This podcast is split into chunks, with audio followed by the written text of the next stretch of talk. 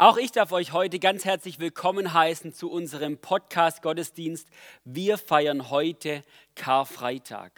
Karfreitag als den Höhepunkt der Passionszeit. Wir denken zurück, was Jesus für uns am Kreuz getan hat und wollen uns da wirklich neu wieder hineinversetzen, uns neu daran erinnern und es auch neu ins Zentrum rücken heute. Und dazu werden wir heute in unserer Predigtreihe weitergehen, die Hoffnung der Nationen und dieses Mal mit diesem Predigtthema, das Wort ist wahr oder dein Wort ist wahr. Und dazu werde ich zwei Texte lesen aus dem Johannesevangelium, und zwar den, den Kreuzigungstext und auch den Todestext und werde ein paar Gedanken dazu euch mitteilen. Und ähm, ich freue mich auf diese Predigt, weil da so unglaublich viel drinsteckt. Und mir ist in dieser, in dieser Vorbereitung ein Vers unheimlich wichtig geworden und den lese ich euch kurz vor. Da steht in Johannes 20, Vers 31, da heißt es, diese aber sind geschrieben, damit ihr glaubt, dass Jesus der Christus ist, der Sohn Gottes und dass ihr durch den Glauben Leben habt in seinem Namen.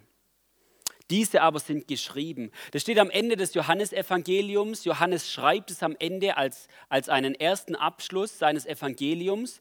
Und er sagt quasi, alles, was er zuvor geschrieben hat, die ganzen Worte, Sätze, Kapitel, sind geschrieben, dass Glauben entsteht, dass geglaubt wird, dass Jesus der Messias ist und dass durch diesen Glauben die Menschen Leben haben. Und mich hat es angesprochen, weil in, besonders in diesem ähm, Kreuzigungstext und in diesem Todestext so viele alttestamentliche Prophetien Prophetien erfüllt werden oder erfüllt wurden, dass es in mir persönlich Glauben geweckt hat, in mir persönlich Begeisterung geweckt hat. Und ich hoffe und ich bete, dass es auch bei dir heute Morgen so sein wird.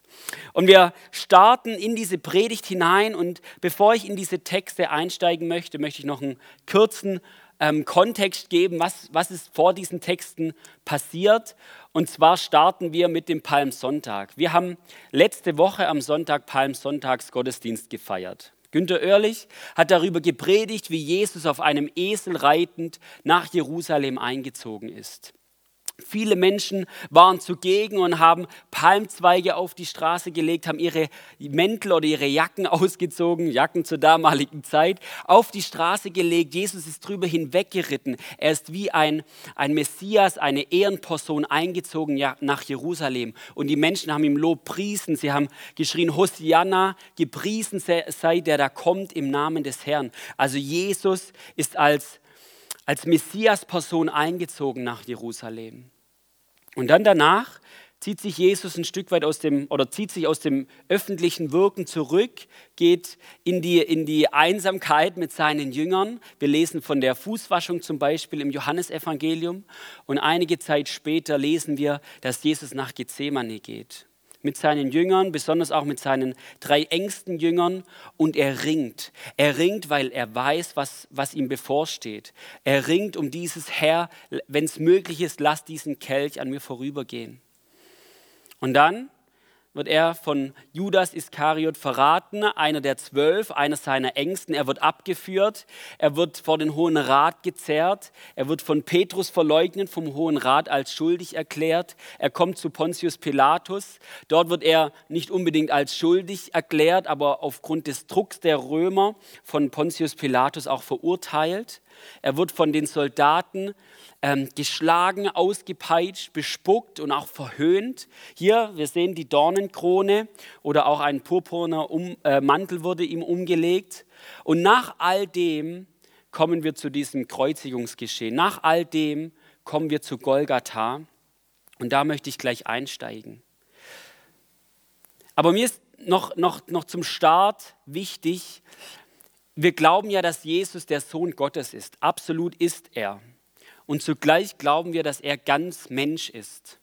Und ich möchte an dieser Stelle dieses ganz Mensch betonen, weil, weil es mir manchmal so geht, dass ich mir Jesus vorstelle als einen, einen absoluten Superheld. Ja, er war Sohn Gottes, er ist Sohn Gottes und zugleich war er ganz Mensch. Und wenn ich mir diese Geschichte vorstelle als ein Mensch, der all dieses durchlitten hat und der dann zum Kreuz geht, dann gewinnt es für mich noch eine ganz neue Tiefe.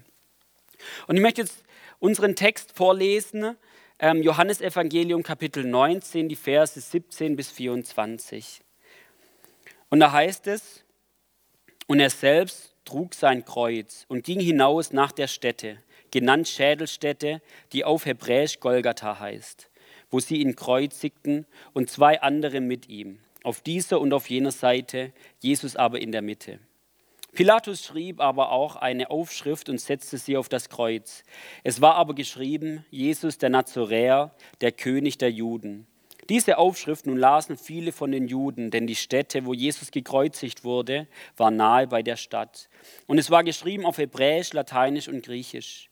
Die hohen Priester der Juden sagten nun zu Pilatus, schreibe nicht der König der Juden, sondern dass jener gesagt hat, ich bin der König der Juden. Pilatus antwortet, was ich geschrieben habe, habe ich geschrieben. Die Soldaten nun nahmen, als sie Jesus gekreuzigt hatten, seine Kleider und machten vier Teile, einem jeden Soldaten einen Teil, und das Untergewand. Das Untergewand aber war ohne Naht, von oben an durchwebt. Da sprachen sie zueinander, lasst es uns nicht zerreißen, sondern darum losen, wessen es sein soll, damit die Schrift erfüllt wurde, die spricht, sie haben meine Kleider unter sich verteilt und über mein Gewand haben sie das losgeworfen. Die Soldaten nun haben dies getan. Ich starte ganz zu Beginn der Geschichte. Wir lesen, Jesus trug selbst sein Kreuz. Im Matthäus-Evangelium lesen wir noch, noch davon, dass Simon von Kyrene ihm das Kreuz abnahm, möglicherweise, weil Jesus so, so stark ausgepeitscht wurde, so geschunden wurde, dass er keine Kraft mehr hatte, sein Kreuz selbst zu tragen. Und bei diesem Kreuz handelte es sich nicht um so, so ein komplettes Kreuz, also mit horizontalem und Querbalken oder so einem lateinischen Kreuz, sondern es handelte sich lediglich in Anführungszeichen um einen Querbalken.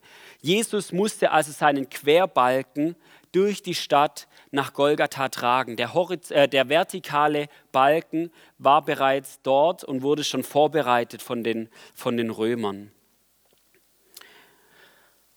Und sie haben ihn gekreuzigt, indem sie ihm die, die Kleider aus, äh, ausgezogen haben. Er hatte letztendlich nur noch einen Lendenschutz an, haben ihn auf den Boden geworfen, auf diesen, auf diesen Querbalken und ihm Nägel durch die Hände bzw. durch die Unterarme durchgejagt, haben den, diesen ähm, Querbalken auf den vertikalen Balken hochgezogen ähm, mit Jesus dran, also dass es quasi aussah wie ein T und haben dann Nägel noch über, durch die übereinanderliegenden Füße geschlagen. Also eine unglaublich, unglaublich brutale Vorgehensweise. Und man geht davon aus, dass es nicht ein, ein, hohes, erhabenes Kreuz war, erhaben in Anführungszeichen, sondern dass die Füße Jesu etwa 80 Zentimeter über dem Boden waren. Und indem Jesus zusammengesackt ist, konnte man ihm direkt in die Augen schauen, wie Jesus gelitten hat. Jetzt, warum erzähle ich das alles? Die, die, neutestamentlichen Texte, die machen da ein Stück weit einen Bogen drum. Sie erzählen es nur teilweise mit ein, zwei Sätzen. Weil mir persönlich geht es oftmals so, dass ich in meiner Vorstellung ein, ein Stück weit romantisches Bild von der Kreuzigung Jesus, Jesu habe. Oder wenn ich auch mir manche Bilder anschaue, dann ist es ein schöner Berg mit drei Kreuzen. Das mittlere Kreuz, wo Jesus hing, war natürlich viel größer vor einem Sonnenuntergang oder wie auch immer ein, ein Stück weit heiliger Moment in, diesem, in, diesem, in dieser Kreuzigung. Und wenn ich mir das, das überlege, dann stimmt dieses Bild oder diese Vorstellung, die ich davon habe, stimmt einfach nicht. Jesus wurde wie ein normaler Verbrecher gekreuzigt. Zwei Kreuze neben ihm, die Kreuze waren ganz genau gleich groß. Es war nicht irgendwie eine, eine romantische, äh, eine, eine, romantische Situation, sondern da war Getümmel. Wir lesen im Matthäusevangelium, dass, dass viel Volk da war und sie Jesus verspottet haben. Sie haben Jesus angeschaut, haben, haben den Kopf geschüttelt und haben, ihn, haben, haben gesagt, steig doch runter von deinem Kreuz, wenn du kannst. Es wurde extra Golgatha gewählt, weil es nahe der Stadt war, dass viele Menschen auch daran vorbeilaufen und es zur Abschreckung diente. Also dieses, dieses, gesamte, äh, dieses gesamte Hinrichtungsgeschehen war durch und durch grausam. Jesus wurde wie ein normaler Verbrecher, wie ein Verstoßener gekreuzigt und ist auch wie ein solcher gestorben. Und mich bewegt es, Weil wir, weil wir wissen, dass Jesus, wir haben es gehört im Garten Gethsemane, Jesus wusste, was auf ihn zukommt. Er wusste genau, was, was ihm bevorsteht. Er hatte möglicherweise schon zuvor Kreuzigungen gesehen. Kreuzigungen waren, waren nicht so selten in der damaligen Zeit. Er wusste, was auf ihn zukommt. Und das Zweite ist, er hatte die Macht, auch von diesem Kreuz wieder herunterzugehen. Aber aus Liebe zu dir und aus Liebe zu mir hat er sich entschieden, an diesem Kreuz zu sterben. Was für ein Herz, von diesem Jesus. Und wir lesen weiter in der Geschichte, dass Pontius Pilatus ein Schild anbringen ließ. Jesus, der Nazoräer, König der Juden. Und natürlich nerven sich die Juden. Sie sagen, nein, er ist nicht unser König. Wir können uns mit ihm nicht identifizieren. Wir glauben nicht an ihn. Und Pilatus sagt, was ich geschrieben habe, habe ich geschrieben, Pilatus hat in diesem Moment, als er das geschrieben hat, die Wahrheit gesagt. Er hat die Wahrheit aufgeschrieben. Wir hatten es letzte Woche, Günter Oerlich hat davon gepredigt, Jesus als der König. Jesus war der König der Juden. Jesus ist der König der Juden. Jesus ist der König und als König wurde er gekreuzigt. Und da kommt uns eine, eine Bibelstelle ins Bewusstsein. Johannes 1,12, da heißt es, er kam in das Seine und die Seinen nahmen ihn nicht an. Jesus der gekreuzigte und nicht nur der gekreuzigte Rabbi, sondern der gekreuzigte König. Und wir gehen nochmal weiter. Wir lesen davon, dass die, die Soldaten die Kleider erst aufteilten und um ein Kleidungsgewand losten. Und ich habe mir gedacht, okay, es wurde zuvor so kurz beschrieben, es wurde nur kurz beschrieben, dass er gekreuzigt wurde, alles recht eng, aber darüber wurden zwei ganze Verse verloren, in Anführungszeichen. Johannes ist es wichtig, das besonders zu erwähnen. Warum ist es ihm so besonders wichtig?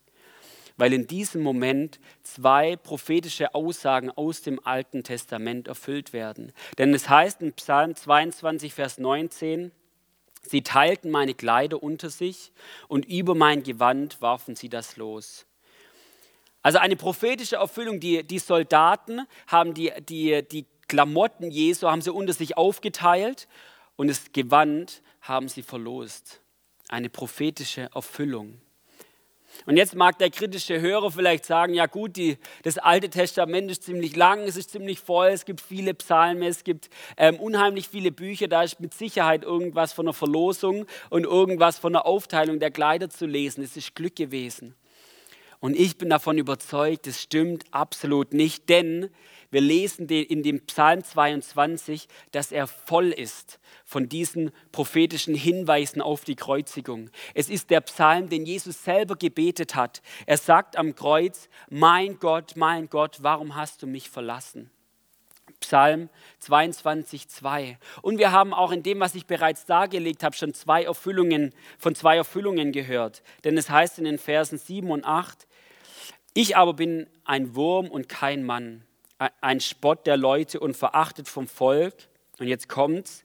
Alle, die mich sehen, spotten über mich. Sie verziehen die Lippen, schütteln den Kopf. Das ist eigentlich derselbe Wortlaut, wie es in Matthäus 27, einer Parallelstelle zur Kreuzigung geschrieben wird. Sie spotten über ihn und sie schütteln den Kopf. Und eine weitere Prophetie ist bereits erfüllt. Es ist der Vers 17 im Psalm 22, da heißt es, denn Hunde haben mich umgeben, eine Rotte von Übeltätern hat mich umzingelt, sie haben meine Hände und meine Füße durchgraben.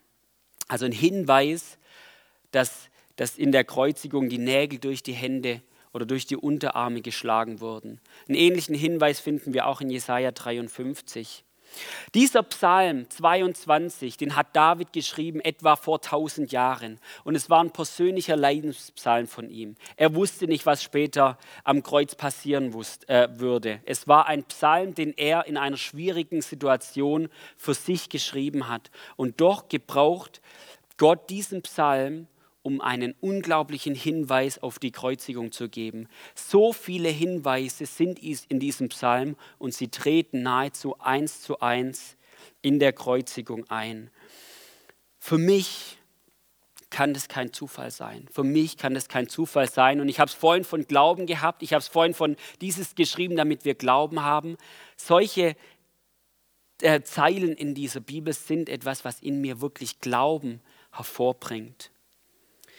Wir gehen jetzt weiter in dem Text. Wir überspringen die Passage, wo Jesus vom Kreuz noch zu Maria sagt, dass Johannes ähm, auf sie, ich wollte schon sagen, auf sie aufpassen wird, in ihre Obhut gegeben wird. Und ich lese äh, die, nächsten, die nächsten Verse, Johannes 19, 28 bis 37.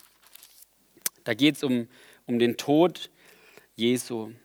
Da heißt es, danach, da Jesus wusste, dass alles schon vollbracht war, spricht er, damit die Schrift erfüllt würde, mich dürstet. Es stand da ein Gefäß voll Essig. Sie legten nun einen Schwamm voller Essig um einen Ysop und brachten ihn an seinen Mund. Als nun Jesus den Essig genommen hatte, sprach er, es ist vollbracht, und er neigte das Haupt und übergab den Geist. Die Juden nun baten den Pilatus, damit die Leiber nicht am Sabbat am Kreuz blieben, weil es Rüsttag war, denn der Tag jenes Sabbats war groß, dass ihre Beine gebrochen und sie abgenommen würden. Da kamen die Soldaten und brachen die Beine des ersten und des anderen, der mit ihm gekreuzigt war. Als sie aber zu Jesus kamen und sahen, dass er schon gestorben war, brachen sie ihm die Beine nicht, sondern einer der Soldaten durchbohrte mit einem Speer seine Seite, und sogleich kam Blut und Wasser heraus. Und der es gesehen hat, hat es bezeugt, und sein Zeugnis ist wahr, und er weiß, dass er sagt, was wahr ist, damit auch ihr glaubt. Denn dies geschah, damit die Schrift erfüllt wurde. Kein Bein von ihm wird zerbrochen werden. Und wieder sagt eine andere Schrift, sie werden den anschauen, den sie durchstochen haben. Also die Geschichte oder diese Zeilen vom Tod Jesu. Wir lesen davon, dass Jesus am Ende seiner Kräfte ist und er bittet um, um was zu trinken. Er bittet ähm, um was zu trinken, äh, zu trinken, weil seine, seine Kehle trocken ist. Und auch dieses lesen wir, ist eine Schrifterfüllung erneut vom Psalm 22, dieses Mal der Vers 16, werde ich jetzt nicht vorlesen. Und er bekommt etwas zu trinken und es ist Essig. Und auch an dieser Stelle ist es eine, eine prophetische Erfüllung, denn wir lesen in Psalm 69, Vers 22 ist der zweite Leidens, Leidenspsalm Jesu. Da heißt es, und sie gaben mir zu Speise Gift oder Galle und in meinem Durst tränkten sie mich mit Essig. Im Matthäusevangelium lesen wir davon, dass es wieder eine doppelte Erfüllung ist. Am Anfang wurde Jesus Galle gegeben mit Wein gemischt oder Wein mit Galle gemischt und später wurde ihm Essig zu trinken gegeben. Also wieder eine doppelte Erfüllung, wieder ein Hinweis auf das Kreuz und wieder ist es ein Psalm, den David geschrieben hat. Und nach diesem neigt Jesus sein Haupt und stirbt und ruft aus, es ist vollbracht und stirbt. Darauf werde ich später tiefer eingehen, ein Stück weit tiefer eingehen, was es für uns heute bedeutet. Ich möchte noch auf die zwei letzten, auf die zwei letzten prophetischen Erfüllungen eingehen. Wir lesen, dass die Juden die Römer baten, dass die Beine gebrochen äh, werden sollten von den Gekreuzigten. Warum? Dass sie tiefer zusammensackten, um dann schneller zu sterben. Was war der Grund?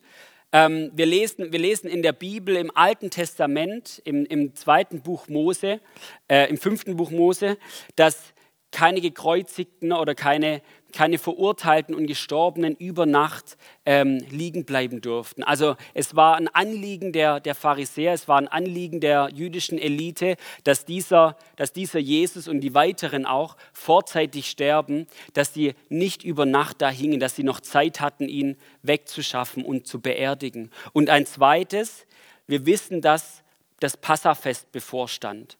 Und dieses Passafest ist gestartet mit dem großen Sabbat und dieser war eben an dem Samstag. Aber dieser Samstag hat nicht am Samstag begonnen, sondern bereits am Freitagabend, als die Sonne unterging. Also hatten die Juden quasi nahezu keine Zeit, um diesen Leichnam fortzuschaffen, ähm, weswegen sie die Römer baten, die Beine zu brechen. Jesus war jedoch bereits gestorben und das erkennen sie daran, dass sie ihm in die Seite gestochen haben. Wäre er nicht tot gewesen, wäre bloß Blut gekommen. Da er tot war, kam Blut und Wasser. Und warum ist es eine Erfüllung? Gerade dieser, dieser Stich in die Seite lesen wir in den Propheten, da heißt es in Sacharja 12, es ist in einem, in einem Kapitel, wo es um den Messias geht, um den königlichen Messias, da heißt es, und sie werden auf mich blicken, den sie durchbohrt haben, und werden über ihn wehklagen, wie man über seinen einzigen Sohn wehklagt. Also Jesus ist quasi frühzeitig gestorben und ihm wurde in die Seite gestochen, dass diese Schrift erfüllt wurde. Und dann wurde auch eine zweite Schrift erfüllt, dass seine Beine nicht gebrochen wurden. Was hat es damit auf sich? Da gehen wir zurück nach Ägypten zu, den, zu, den, zu Mose und den zehn Plagen. Wir lesen davon, dass die zehnte Plage kam, dass der Erstgeborene oder auch, auch das Vieh, erstgeborene Vieh sterben musste. Und die Juden sollten ein, ein Lamm schlachten und sollten das Blut an die, an, quasi an die, an die Tür streichen, dass dieser Todesengel oder dieser Tod an ihnen vorüberging. Und als, als Gedächtnis dar, darauf und als Gedächtnis auch auf das Auszug aus Ägypten wird das Passafest gefeiert. Und da wird ein Passalam geschlachtet. Und dieses Passalam, diesem Passalam dürfen die Beine nicht gebrochen werden. Das lesen wir im zweiten Buch Mose, Kapitel 12, ähm, Vers 46. Dieses, dass Jesus, dass Jesus dass Jesu nicht die Beine gebrochen werden, ist ein Verweis darauf, dass Jesus das letztendliche Passalam ist, dass Jesus das wahre Passalam ist. Jesus ist das Lamm sowohl Israels, aber auch der Welt. Was für, ein unglaublicher, äh, für eine unglaubliche Erfüllung. Und dieser Verweis geht noch weiter, denn wir gehen davon aus, dass Jesus ungefähr um 15 Uhr gestorben ist, also zum, zum Mittag. Und zur selben Zeit wurden im Tempel bereits die Passalämmer für das Passafest, Pessachfest ähm, geschlachtet. Jesus als das wahre Passalam. Und möglicherweise denkt jetzt der ein oder andere, meine Güte, hier Altes Testament, Psalme, Mose, Passafest und so weiter, damit kann ich überhaupt gar nichts anfangen. Ich möchte, ich möchte es euch so sagen, mir persönlich hilft es so unglaublich, dass die Bibel voll ist mit prophetischen Aussagen, voll ist mit prophetischen Hinweisen. Sie ist voll mit, mit Prophetien und das Geniale ist, diese Prophetien wurden auch größtenteils oder große Teile davon wurden bereits erfüllt und wir können es nachlesen. Wir können es nachlesen und mir persönlich tut es so gut, das in der Bibel zu entdecken und mir persönlich schenkt es wirklich Hoffnung. Mir persönlich schenkt es Halt, dass ich das, was ich glaube, darauf, wo ich mein Leben baue, auf diesen Jesus, dass es kein Sand ist, sondern dass es ein Fels ist und dieser Fels ist Jesus. Dieses Wissen schenkt mir persönlich Glaube.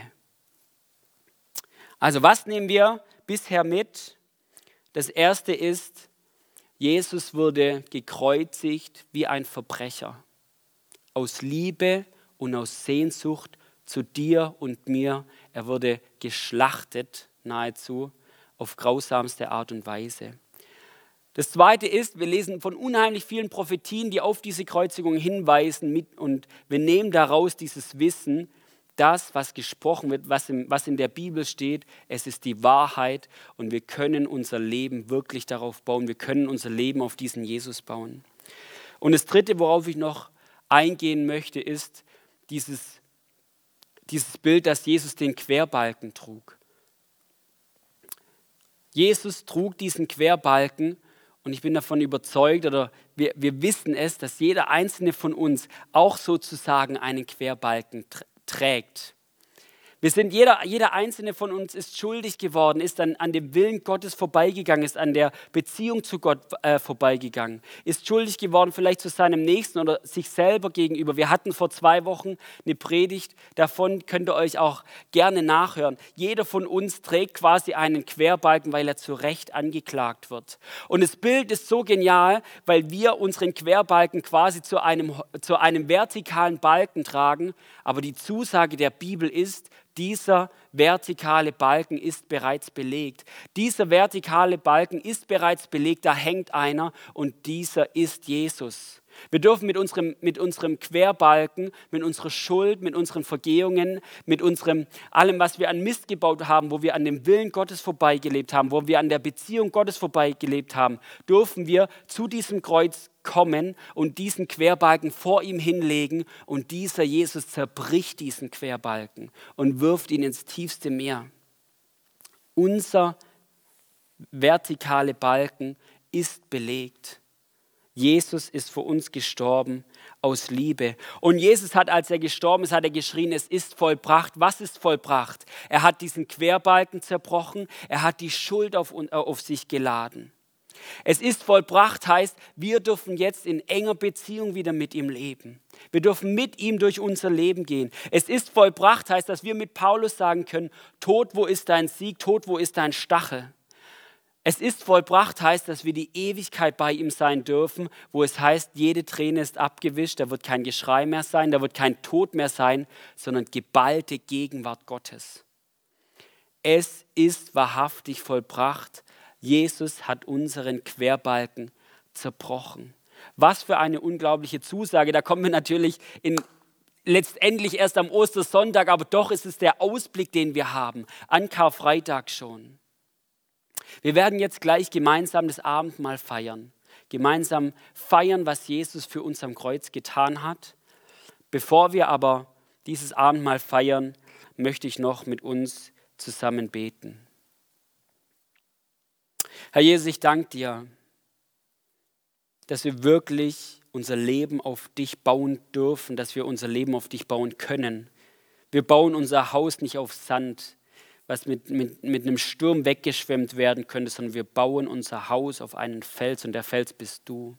Ich danke dir für dein Wort. Dein Wort ist so genial, manchmal schwierig zu verstehen und doch steckt da so unglaublich viel drin, Herr Jesus. Ich danke dir, dass so viele, so viele Prophetien erfüllt wurden in deinem Wort und dass es uns Glauben schenkt und dass, uns, dass wir in diesem Glauben Hoffnung haben. Herr Jesus, ich danke dir, dass du stellvertretend für uns gestorben bist, stellvertretender Sühnetod, Herr. Dass wir mit unserem Querbalken zu dir kommen dürfen und dass unser vertikaler Balken bereits belegt ist. Du bist für uns gestorben. Und ich danke dir dafür. Ich danke dir dafür, dass wir an Karfreitag daran erinnern, dass wir, uns an Karfreitag daran erinnern dürfen. Wir danken dir, dass du so gut bist und dass du all dieses getan hast, weil du uns liebst von ganzem Herzen. Und ich danke dir, dass wir zu dir kommen dürfen. Und ich bete, dass du uns jetzt vorbereitest, auch jetzt, wie wenn wir das Abendmahl feiern, dass wir es nicht einfach nur einnehmen, sondern dass wir uns wirklich bewusst machen, was du für uns getan hast. Und wir, wir erwarten oder wir glauben, dass du auch darin zu uns sprechen wirst. Das beten wir in deinem Namen, Jesus. Amen. Amen.